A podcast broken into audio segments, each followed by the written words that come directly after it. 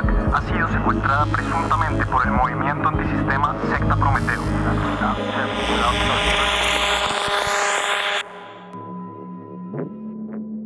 Este es un mensaje para la humanidad, o al menos lo que queda de ella. Secta Prometeo se declara en guerra contra la OGT, la OMS y demás organismos transnacionales que han apoyado durante los últimos 15 años al proyecto Polvos encabezado por la doctora Paz Luzana. En los próximos días revelaremos los detalles detrás de polvos hasta que caigan todas sus cabezas.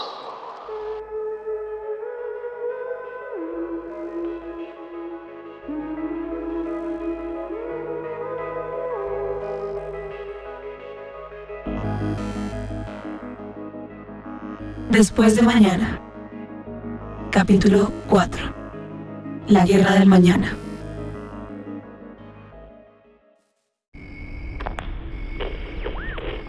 mensaje del gobierno.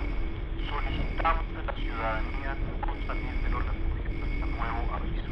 Repito, no salir de los refugios. 6 de enero de 2035. Siete meses exactos desde que estalló la guerra del mañana. Cinco desde que estoy huyendo. Soy la doctora Paz, genetista y anteriormente líder del programa Pollux. Probablemente estas sean mis últimas memorias. Quiero. Quiero dejar constancia de los hechos.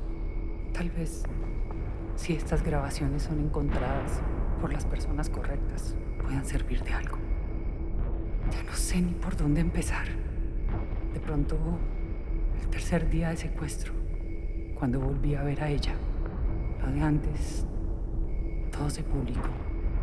Espero que los registros aún existan. Ha pasado tanto que yo ya no soy una fuente fiable de esos años.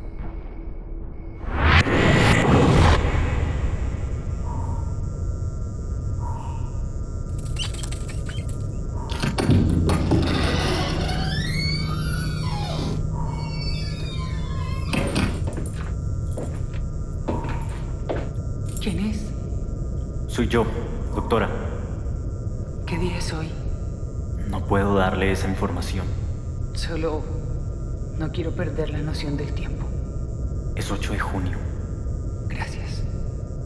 Doctora, ella no se encuentra muy bien. ¿Ella? ¿Cómo así? ¿Qué tiene? ¿Qué le hicieron? No le hicimos nada, pero al parecer el choque del rescate fue muy fuerte. ¿Y? Está fuera de sí. Está teniendo ataques muy violentos. ¿Cuánto tiempo lleva así? Tres días. ¡Tres días!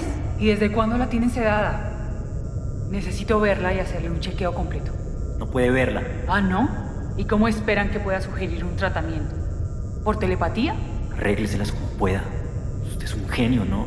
Hay mucho en juego. Aún no sabemos mucho de cómo va a ser el desarrollo genético del experimento. De ella. Cualquier variable insignificante en humanos puede ser determinante en ella. Es imperativo que le haga una valoración médica ya mismo. Acá no es usted la que da las órdenes. Mire, esto no es cuestión de quién manda a quién. Si algo malo le pasa a ella, los únicos culpables van a ser ustedes. ¿Qué va a decir la comunidad internacional de su grandioso rescate si la rescatada muere? Yo puedo valorarla y sugerirle un tratamiento para estabilizarla, pero necesito verla. Le advierto, doctora, un paso en falso y la que sale perdiendo es usted.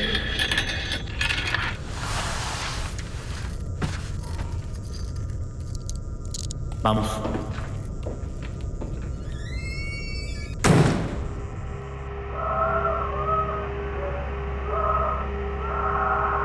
Necesito estetoscopio, tensiómetro, oxímetro y termómetro. Rojas, en el botiquín. Tráigalos.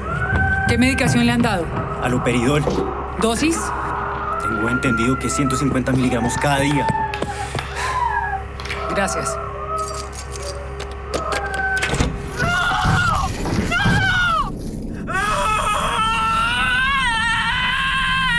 Ella. Ella.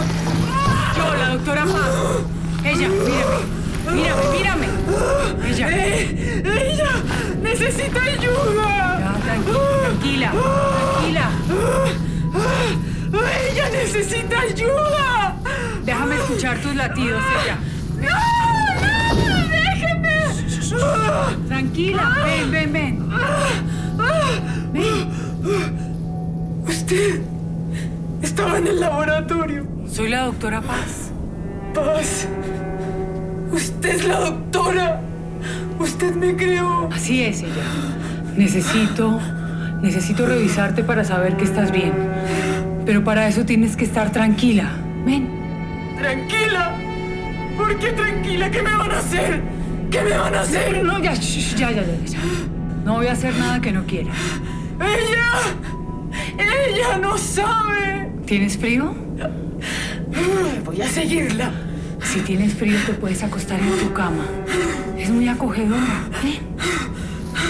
Mi cama. Sí, mira, mira. Tienes una cobija muy suave. La cama. Puedes acostarte. Hay que seguirla a ella. ¿Quieres que te cante la canción que te gusta? En el fondo hay que seguirla.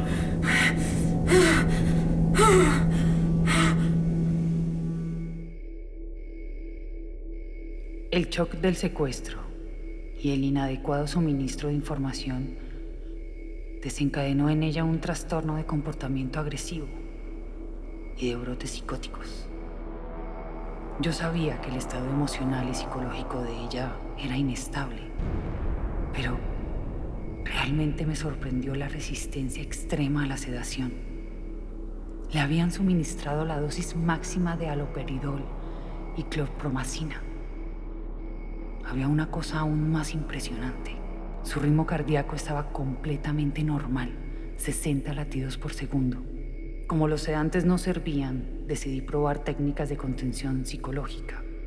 Pero lo que más me sirvió fue cantar esa canción, la que le quedó grabada después de que se encontró con el experimento PX 4.8.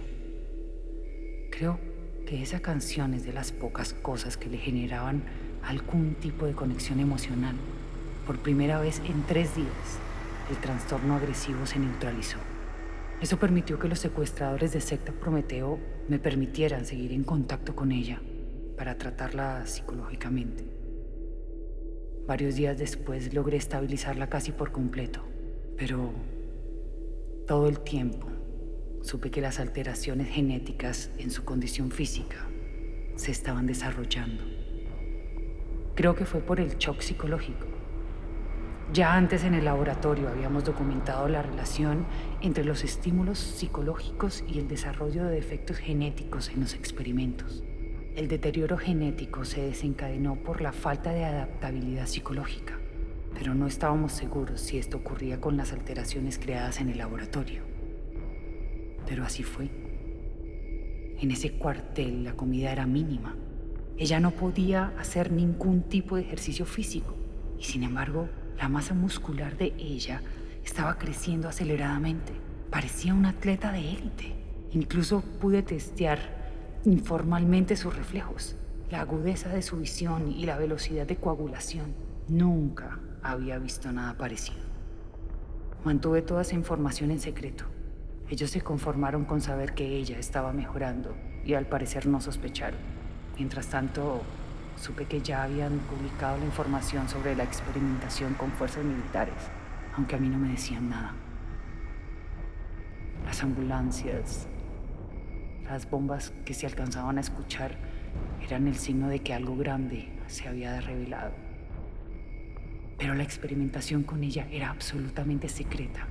Solo Bermúdez y yo lo sabíamos. No había modo de que lo supieran. Pero el punto de giro fue otro. Hubo otra cosa. Durante esos días tuve la certeza de que tenía un trastorno antisocial de personalidad. Desde antes del secuestro ya venía mostrando signos. No podía establecer relaciones emocionales con su entorno. La sonrisa o las lágrimas de alguien más no significaban nada para ella. Pero la ella que salió de ese cuartel era mucho peor. Era una psicópata. Y yo, bueno, yo supe que esa era mi oportunidad.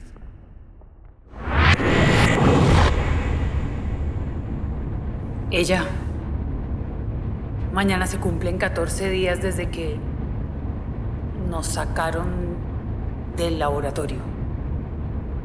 Secta Prometeo quiere que tú hagas una declaración pública. A favor de ellos. Sí. Bien. ¿Vas a dar la declaración? ¿Por qué no lo haría? Ellos no confían en ti.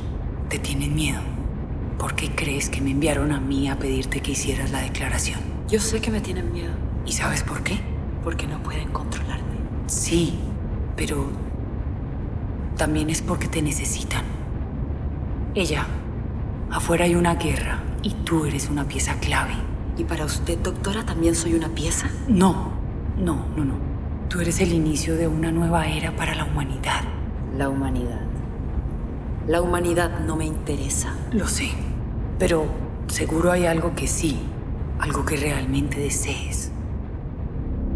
Quiero hacerle daño a los que me han hecho daño a mí. Tú puedes cumplir ese deseo. No eres una persona corriente ella. Y no lo digo solo porque fuiste clonada. Tu material genético es muy especial. Si quieres podrías escapar de acá y regresar todo el daño que has recibido.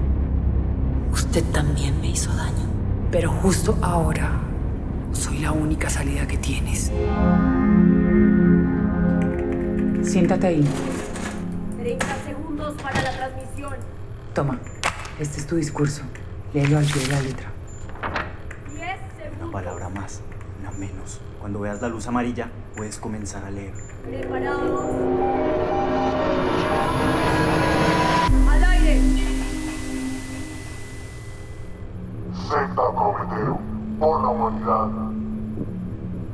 Mi nombre es Ella, también conocida como Experimento PX 5.2. Fui creada por medio de clonación genética en el laboratorio Pollux, liderado por la doctora Paz. Hasta la fecha, parece que soy la primera mujer clonada en edad adulta 100% funcional y sin defectos genéticos notables. ¿Qué está pasando? Aquí debería convencerlos de los horrores de la clonación genética. Pero en realidad lo que ustedes deberían saber es que luchar es inútil. Ni secta prometió, ni ustedes pueden hacer nada. ¡Su arma! ¡Ahora! ¡Oh, disparo!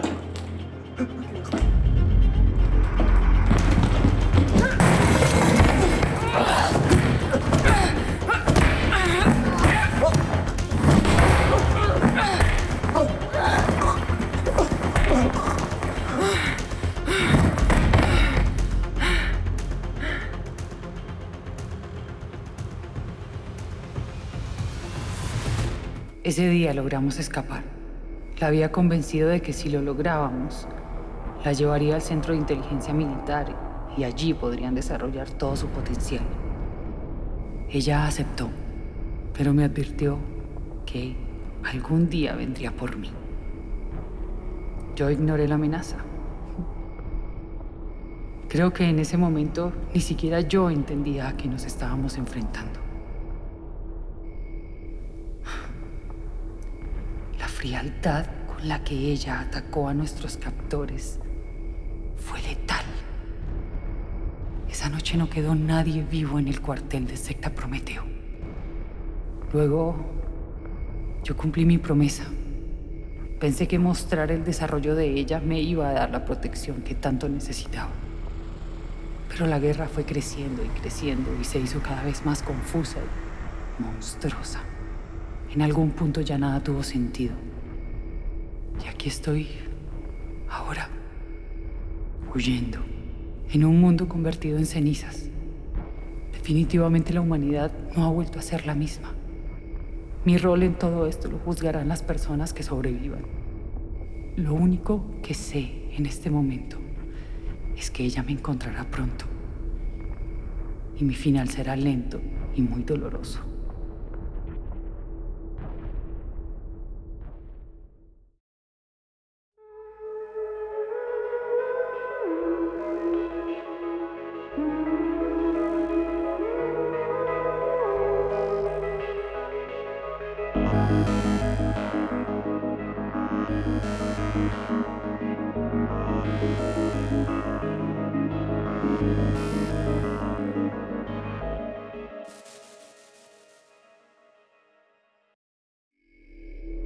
Al parecer, las grabaciones que acabo de escuchar son el desenlace de una de las tres realidades paralelas. Según la poca información que he podido reunir, para acceder a los otros dos finales hay que entrar a www.podnation.co slash después guion mañana. Por ahora, si eres un sobreviviente de esta dimensión, busca Nebulosa Studio. Allí podremos encontrarnos. Después de mañana es una producción de Nebulosa Podcast. Está alojado en PodNation, un hosting de y para podcasters. El guion y la dirección son de Juliana Morales Carreño. El diseño y edición de audio son de María Paula Lombana. El productor ejecutivo es Luis Hurtado. En la voz de ella, Camila Valenzuela. La doctora Paz, Judith Segura. Las voces adicionales son de Juan Pablo Cifuentes, Laura Velandia, Juan Luna, Mariana Castaño y Mariana Parejo. El jingle es una composición original de Andrés Uribe Guevara. El diseño e identidad visual son de Melanconi. La idea original de María José Peláez.